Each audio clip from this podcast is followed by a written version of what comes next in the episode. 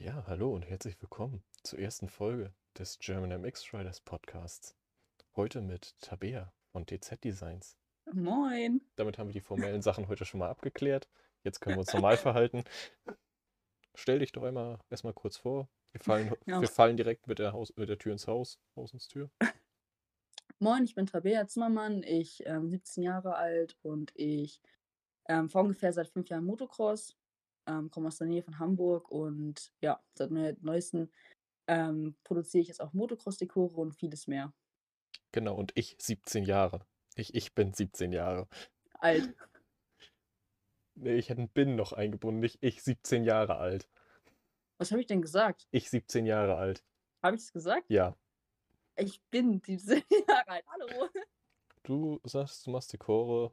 Was machst du eigentlich sonst? Also ich habe gesehen, du machst auch zum Beispiel Neckbrace-Dekore und Ja, genau. Also Neckbrace-Dekore und Motocross-Dekore sind jetzt eigentlich so das Hauptsortiment, sag ich mal. Aber ähm, neuerdings bin ich auch Scherbes-Vertriebshändler und ähm, in Zukunft werden noch viele weitere Produkte folgen. Zum Beispiel auch einen äh, Motorradständer mit einem eigenen Design. Also meine, äh, mein Ziel ist es halt, möglichst viele Produkte, die in den individuellen Grafikbereich auch gehen, zu präsentieren. ja, erstmal. Ja, genau. Voll Das, das, das, war's auch wieder. Äh, ja, Leute, danke fürs Zuhören. Bis nächstes Mal.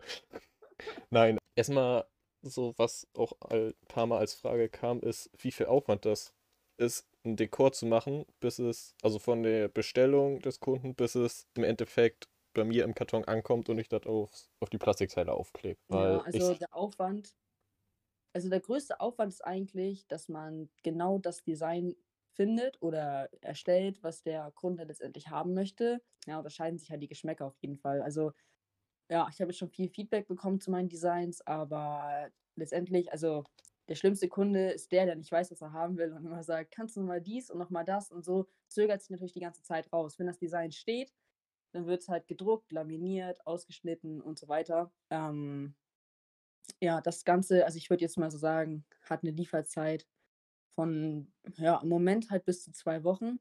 Also das ist halt, der größte Aufwand ist eigentlich, wie gesagt, dass der Kunde zufrieden ist mit seinem Design. vorstellen, aber ich glaube, die meisten halt denken immer, ja, die hat ihre zehn Vorlagen, äh, drückt auf den Drucker, das kommt alles fertig, gedruckt, geschnitten, Nee, ja, laminiert, nicht. alles raus und äh, am besten schon verpackt. Ja, das macht der Drucker alles von alleine. Der klopft eigentlich auch direkt Paket und macht Klebeband drauf. Ja, nein, aber so das. Ich glaube, dass viele auch den Aufwand dahinter nicht kennen, denke ich mal, wie. Nee, auf keinen Fall. Also die meisten sagen, kannst du das nochmal eben ausdrucken? Und ich denke mir halt so, ja, kann ich mal eben ausdrucken. ja, das ist halt, ja, das, ähm, vor allem in dieser, in dieser Schiene muss man halt viel Wissen haben und das gibt es halt nicht, leider nicht einfach so auf YouTube oder im Internet. Das ist viel, was man einfach durch Erfahrungen sammeln muss. Und ähm, ja, genau, das ist halt das eigentlich der, der Schlüssel dazu, wie man mit dem, auch mit dem Drucker, das ist ja nicht einfach nur ein Drucker, also ein Digitaldrucker, der ist halt ein bisschen komplexer auf jeden Fall. Das ist, ja, das muss man eigentlich erstmal gelernt haben, so. Ja. Eine Frage noch. Zum Beispiel, ich kann überhaupt keine Dekore verkleben und das letzte Mal, als ich mir ein Dekor bestellt habe, vor 100 Jahren, äh, war so ein schöner Zettel dabei, dass man die Dekore auch alles nass verkleben kann und hier und da und ich sag mal, ich habe es einfach Mutti machen lassen. Die kann das bestimmt gut. Und äh, Ja. naja, aber was hältst du davon? Denkst du, das funktioniert so oder verringert sich die Mm. Lebensdauer oder ist das besser oder? Also Nassverkleben an sich kann man machen, wenn man gerade Unterflächen hat. Also ich habe es auch schon mal gemacht, bei Car Wrapping zum Beispiel, wenn du ein Auto verklebst, also wenn du das Dings da drauf klebst, dann äh, macht man das meistens nass, weil dadurch kannst du alle Blasen mit einem Rakel nachher rausrakeln, weil das Wasser dann sozusagen, das wischst du dann raus und ähm, füllst das danach an, damit das heiß wird, also damit der Kleber agiert. Also nochmal für alle, die das nicht wissen, nass verkleben heißt, du sprühst die Unterfläche mit einer Wasserspüli-Mischung an und dann klebst du da deinen Aufkleber drauf und rackelst das dann fest und dann föhnt man das mit einem Heißluftföhn.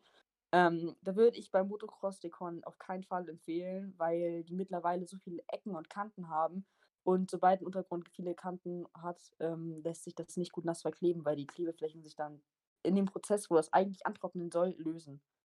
Normalerweise. Also es könnte funktionieren, würde ich aber allerdings bei jetzt Motocross Dekon auf keinen Fall empfehlen. Man kriegt es bestimmt auch, wenn man eine Mutti hat. So hin. Ja, also und falls ihr keine Mutti habt, ähm, den Klebeservice inklusive eines Plastikkits kann man bei mir auch dazu käuflich erwerben. Ja, genau, dass das einfach schon aufgeklebt bei euch ankommt, falls es nichts für euch ist.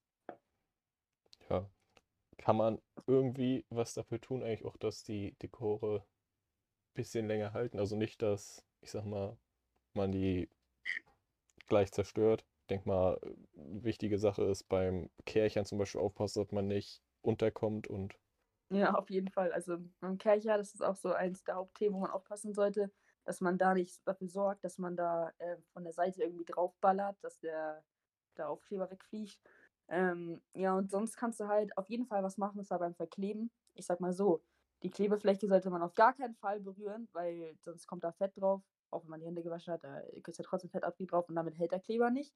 Zusätzlich, so öfter man sich verklebt und den Aufkleber wieder abzieht, hält es auch weniger. Also am besten ist Aufkleber drauf, festfüllen, paar Tage lang äh, irgendwo warm stehen lassen, damit der Kleber schön agiert und dann ist es eigentlich der Idealfall. Also wenn man da mal drauf toucht, mit dem Kercher unter die Ecken knallt und so, dann braucht man sich auch nicht wundern, wenn das Teil beim erst, bei der ersten Fahrt abfliegt. ja, ich glaube erstmal so viel mehr gibt es allgemein auch gar nicht so zu sagen, weil ich glaube, alles Weitere würde auch, glaube ich, viel zu sehr in die Tiefe gehen.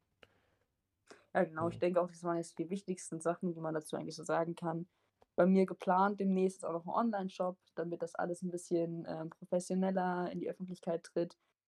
Ja, wenn das soweit ist, werde ich dazu ja auch noch mal ja, was posten und so. Würde mich auf jeden Fall freuen, wenn man da mal vorbeischaut. Steckt sehr viel Liebe, Zeit drinne. Ja, ich glaube, wir lassen die erste Sache erstmal ein bisschen kürzer und Genau. äh, dass man mal so zehn Minuten sich das anhören kann. Und ich glaube, in Zukunft werde ich dann auch ein paar lockerere Runden. Ich glaube, so kann man es versuchen, weil das ist zum Anfang, glaube ich, noch echt hart so. Äh, das Ja, es ist halt mega, das mega. äh, nicht stocksteif äh, so zu sprechen und halbwegs locker rüberkommen zu lassen. Aber ich hoffe, die nächsten Folgen wird das bisschen angenehmer. Ja, Ja, und in dem Sinne würde ich sagen, ich hoffe, wir hören uns das nächste Mal wieder. Oh, dann tschüss. Bis denn.